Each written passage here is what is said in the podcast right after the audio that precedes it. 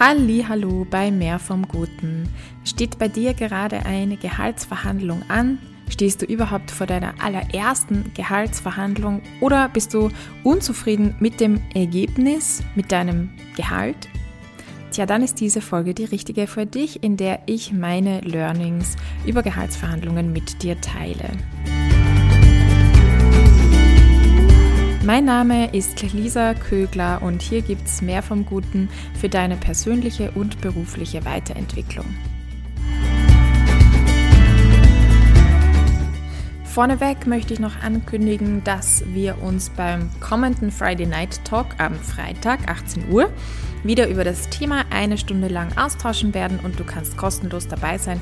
Melde dich einfach an über meine Homepage www.verbesserlich.com slash Friday-Night-Talk. Und jetzt starten wir rein ins Thema. Zunächst mal möchte ich sagen, dass ich keine HR-Person bin, also ich arbeite nicht im Bereich Human Resources und habe dort auch nie gearbeitet. Und ich hatte auch noch nie so tatsächlich Mitarbeiterinnenverantwortung. Das ist mir wichtig zu sagen, obwohl ich mir damit auch ein bisschen die Autorität nehme, über das Thema zu sprechen. Aber warum möchte ich es trotzdem ansprechen oder thematisieren?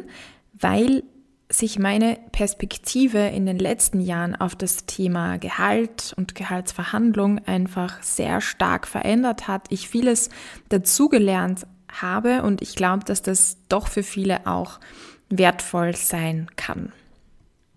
Ich will da auch mit meiner Perspektive anfangen, die ich früher hatte, also als Studierende oder dann auch in meinen ersten Jobjahren. Und da waren drei, würde ich sagen, grundsätzliche Prämissen. Da dachte ich, so ist das. Die eine war, wenn ich gut arbeite, also wenn ich mir wirklich Mühe gebe, ja, mein Bestes gebe, dann wird das auch honoriert. Sprich, je besser ich arbeite, mit äh, je höherer Qualität, desto mehr Gehalt und Geld werde ich auch verdienen. Die zweite Prämisse war, dass ich das Mann circa alle zwei Jahre nach einer Gehaltserhöhung fragen kann. Das habe ich irgendwie so mitbekommen. Und die dritte Prämisse war, ich hatte geglaubt oder ich war überzeugt, ich arbeite in einem fairen Unternehmen da ging es auch ganz viel um Nachhaltigkeit und es war cool und da waren ganz viele Idealisten und ich habe mir gedacht, bezüglich Gehalt und auch Gehaltsverhandlung kann ich da vertrauen, weil das einfach ein faires Unternehmen ist. Also das waren mal so drei ja, Grundannahmen und ich möchte mit dir jetzt besprechen, was daran finde ich immer noch gut, was hat sich verändert und was habe ich dazu gelernt. Zunächst mal finde ich bei Gehalt tatsächlich, dass Information vor Vertrauen geht, äh, auch gegenüber dem Arbeitsgeber, ganz egal, ob das auch ein freundschaftliches Verhältnis ist oder du das Gefühl hast, hey, das ist echt ein cooles Unternehmen. Solange nicht alles völlig transparent ist und ich meine mit transparent, dass du dir jederzeit in Ruhe, in Stille die Gehälter ansehen und durchdenken kannst, solange das nicht der Fall ist, dann geht Information vor. Also informiere dich.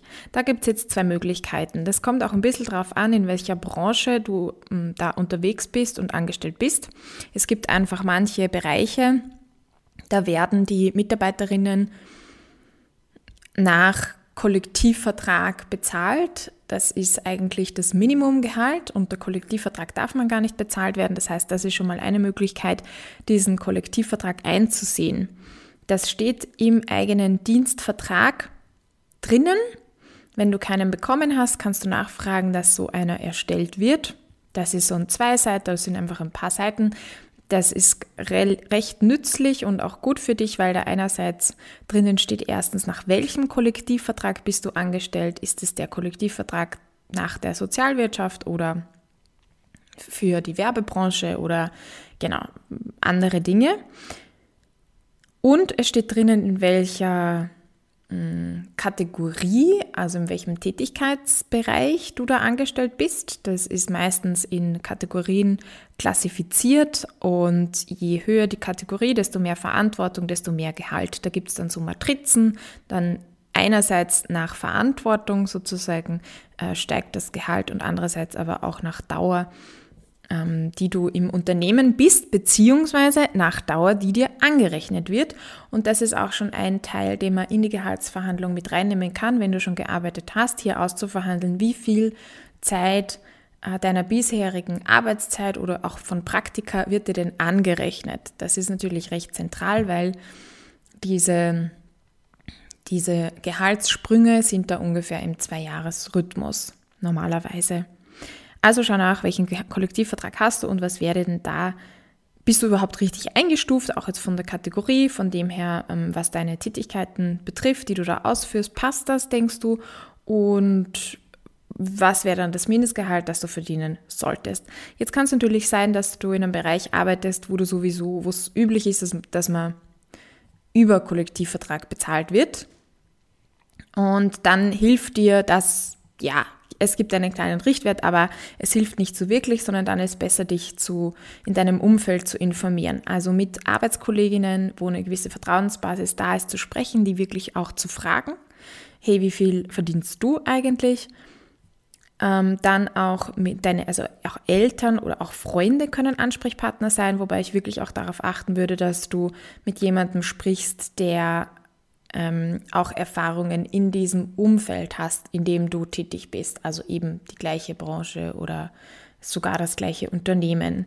Auch sehr nützliche Informationsquelle kann hier das Internet sein.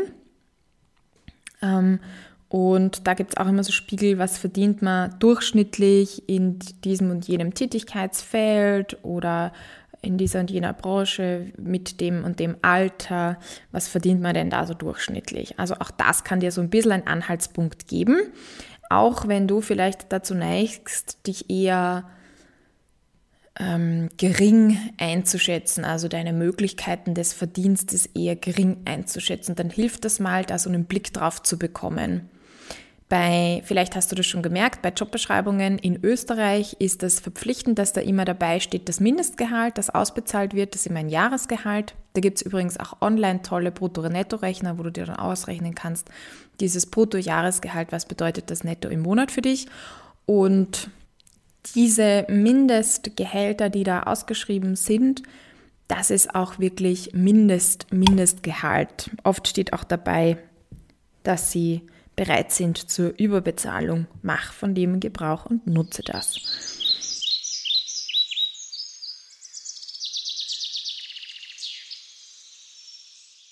Jetzt kommt eine kurze Werbeeinschaltung für die Umwelt. Wassermangel in Österreich. Wie ernst ist das? Wassermangel ist wohl die größte Krise, über die niemand spricht. Aber was ist Wassermangel überhaupt? Wassermangel ist ein Zustand, in dem der Wasserverbrauch größer ist als das unter nachhaltigen Bedingungen nutzbare Wasserangebot. Obwohl Österreich generell mit seinem nutzbaren Wasserangebot eine sehr gute Basis hat, ist in einzelnen Regionen Österreichs laut TÜV-Experten die kontinuierliche Versorgung mit Trinkwasser nicht mehr selbstverständlich. Statistiken zeigen, dass Starkregen, der oberflächennahe abfließt und nicht in die unterirdischen Speicher gelangt, zunimmt. Gleichzeitig werden die Regenereignisse, die die Trinkwasserversorgungsreservoirs nachhaltig auffüllen können, viel seltener.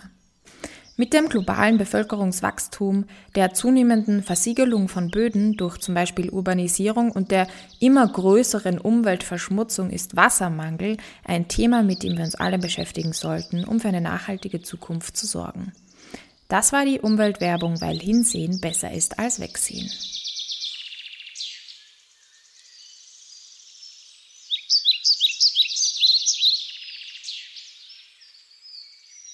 Also der erste Punkt ist, vertrau nicht blind, sondern hol dir Informationen. Ich habe das auch recht bitter eigentlich erfahren müssen.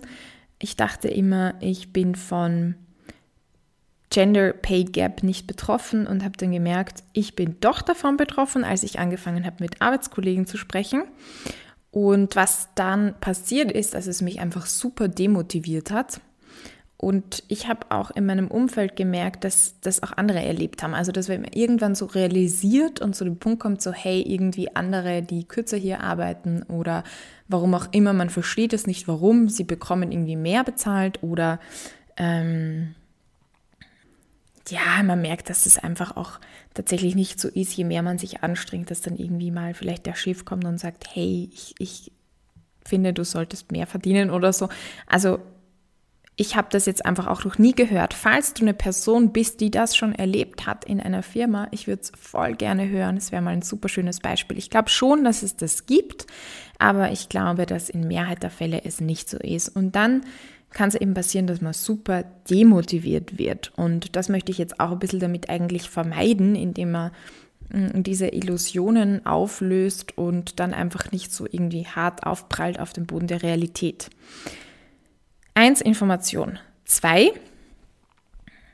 ähm, ich nenne das so gern Huspe, vielleicht in einem Podcast habe ich das Wort auch schon mal erwähnt. Das heißt, dass man eigentlich ein bisschen frech ist. Gehalt muss eingefordert werden. Und das ist etwas, was ich mir das hatte ich früher schon, so diese Ansicht, alle zwei Jahre nach, Gehaltsverhandlung, nach Gehaltserhöhung fragen.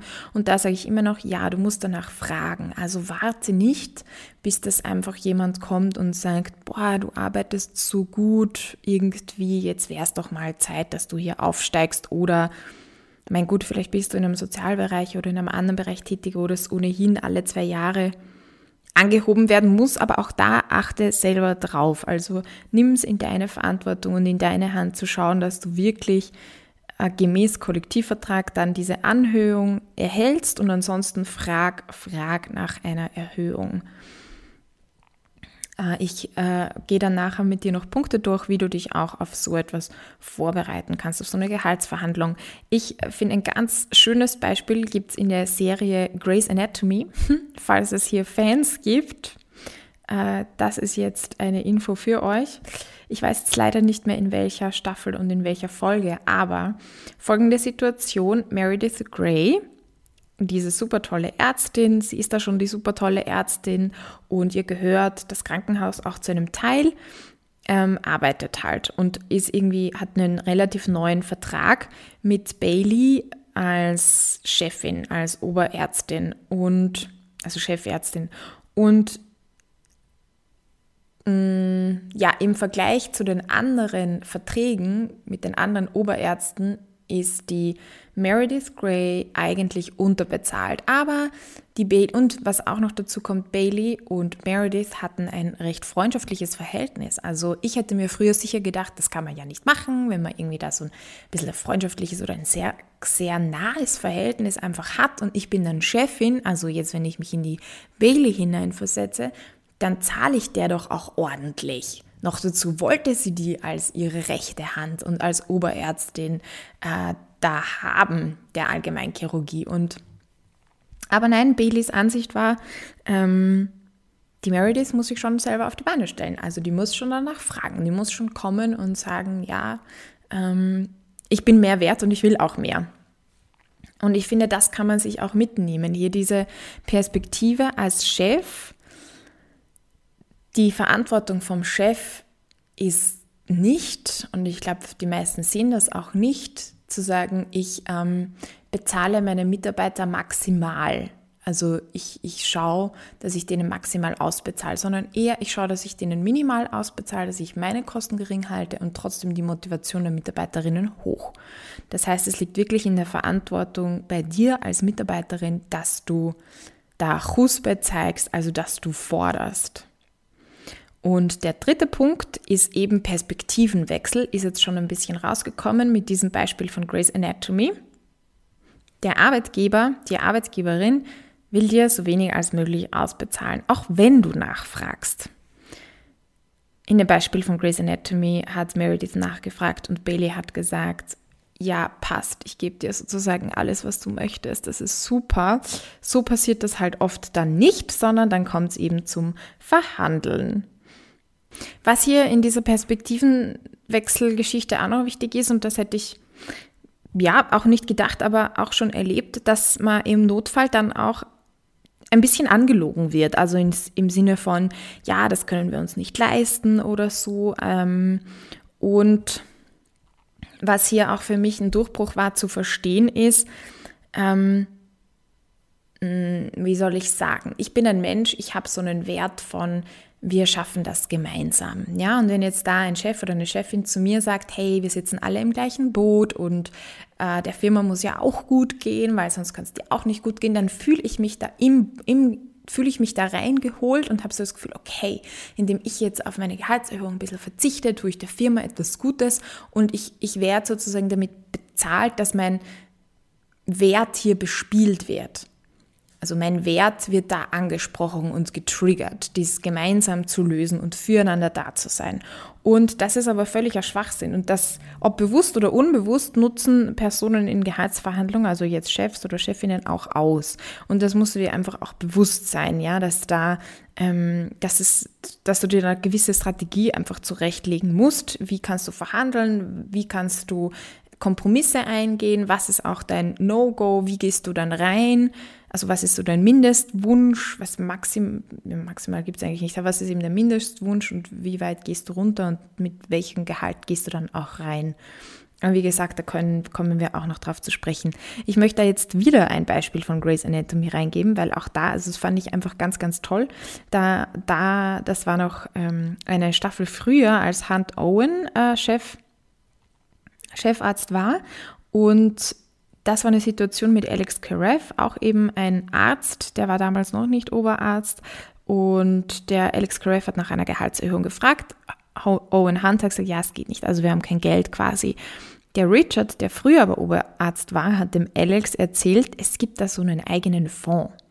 Und in dem gibt es schon Geld. Er soll einfach den Namen dieses Fonds bei Owen Hunt erwähnen quasi und äh, dann wird es schon erledigt.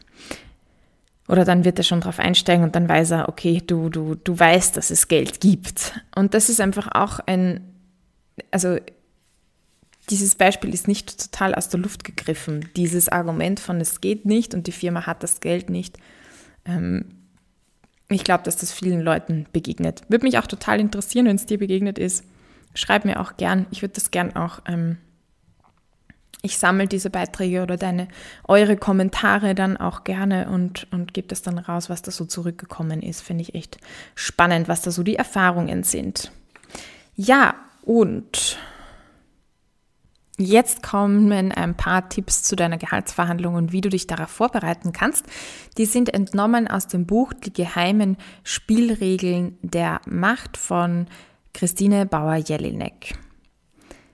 Also da gibt es mal fünf Fragen, die du dir selber zuvor in der Vorbereitung beantworten solltest. Erste Frage, was ist eigentlich dein Ziel? Was ist dein Ziel, dein Wunschgehalt, wo möchtest du hinkommen? Sei da mal nicht bescheiden. Ich meine, es muss schon auch realistisch sein. Es soll jetzt nicht total über das Ziel hinausgeschossen sein, aber wie gesagt, auch da wichtig, dies zu informieren. Was ist in deinem Feld, in deiner Sparte üblich? Was verdienen deine Arbeitskolleginnen und so weiter? Wie viel nimmst du auch für die Firma ein? Solche Dinge. Zweite Frage. Verfolge ich auch noch andere Ziele in dieser Gehaltsverhandlung, zum Beispiel Gerechtigkeit oder anerkannt zu werden oder sich zu rächen oder die Gesellschaft zu verändern oder einen bestimmten Ärger loszuwerden. Ja, das äh, hör da mal genau hin, was schwingt denn da für dich noch mit? Also ich will jetzt da mehr Geld, weil hier kein Gender Pay Gap und so weiter und so fort.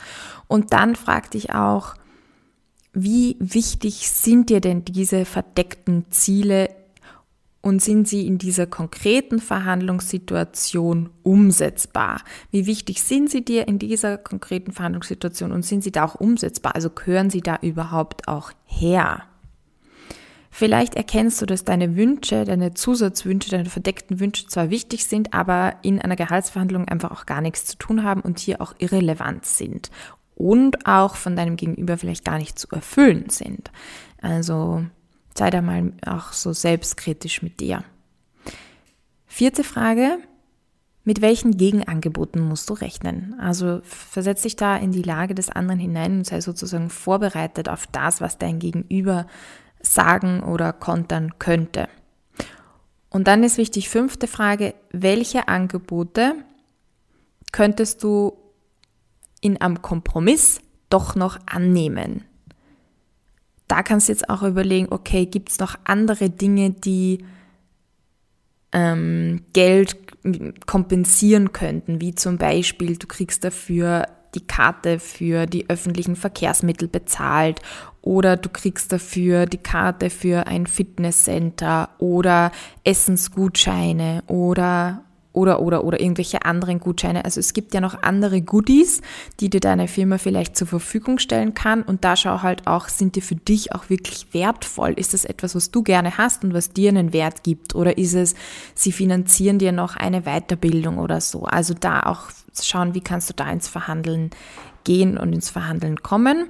Und was man auch da machen kann, ist zu sagen, okay, weiß nicht, zum Beispiel auch du steigst wo neu ein und das überhaupt, ihr verhandelt da das Gehalt, aber du, du beginnst da ja gerade, kann man auch sagen, okay, jetzt am Anfang, wir schauen auch mal mit weniger Gehalt und dann nach einem halben Jahr wird neu verhandelt und das äh, wäre dann aber auch wichtig, dass das schriftlich festgelegt ist, also dass man da dann auch nicht ausweichen kann. Oder man macht sich schon aus, okay, dann kommt die nächste Gehaltserhöhung, aber nicht in ein, zwei Jahren, sondern bereits in einem Jahr oder bereits in einem halben Jahr oder so. Also auch solche Dinge kann man vorab schon festlegen. Wichtig ist, gerade wenn du jemand bist, der sowas dann auch persönlich nimmt, also ich würde da jetzt auch dazu zählen, zu versuchen, das zu trennen. Also hier diese, weil jemand etwas ablehnt oder dir dieses Geld nicht auszahlen möchtest oder weil du so frech bist oder forsch bist, danach zu fragen, heißt das nicht, dass man sich gegenseitig jetzt nicht mag oder so. Im Gegenteil, versuch ruhig, dass das eine sehr wohlwollende und nette äh, Gesprächsatmosphäre ist, aber bleib trotzdem in dieser sachlichen Ebene sehr hart, als ob das ein Spiel ist und du willst unbedingt gewinnen. Also falls du da so ähm, ehrgeizig auch bist oder ein anderer Bereich, wo du ehrgeizig bist, du sagst, okay, da ähm, geht es jetzt nicht darum, wenn ich jetzt jemanden im Spiel unter Anführungsstrichen fertig mache, dass ich den hasse oder so, sondern das ist einfach Teil des Spiels, das gehört dazu. Und ein paar Vorsätze möchte ich dir noch mitgeben, die sind ebenso von diesem Buch entnommen, die ich einfach richtig cool finde. Ich lese dir jetzt einfach vor. Ich weiß, was ich will und verfolge mein ursprüngliches Ziel. Ich lasse mich selbst durch Verlockungen und Täuschungen nicht davon abbringen, habe aber Kompromissvorschläge vorbereitet. Ich reagiere nicht moralisch, sondern nehme die Sache sportlich. In Leistungsbeziehungen der schönen neuen Welt geht's um den eigenen Nutzen. Wenn ich mich mit friedlichen Mitteln nicht durchsetze, bin ich auch bereit zu kämpfen. Bedingungsloses Vertrauen und Gemeinsamkeit lebe ich in Herzbeziehungen. Da noch kurz zur Erklärung, was sind Herzbeziehungen? Äh, Christine Bauer-Jelinek unterscheidet da zwischen Arbeitsbeziehungen, wie zum Beispiel hier mit einem Chef oder mit wem auch immer du da die Gehaltsverhandlung hast, Chefin.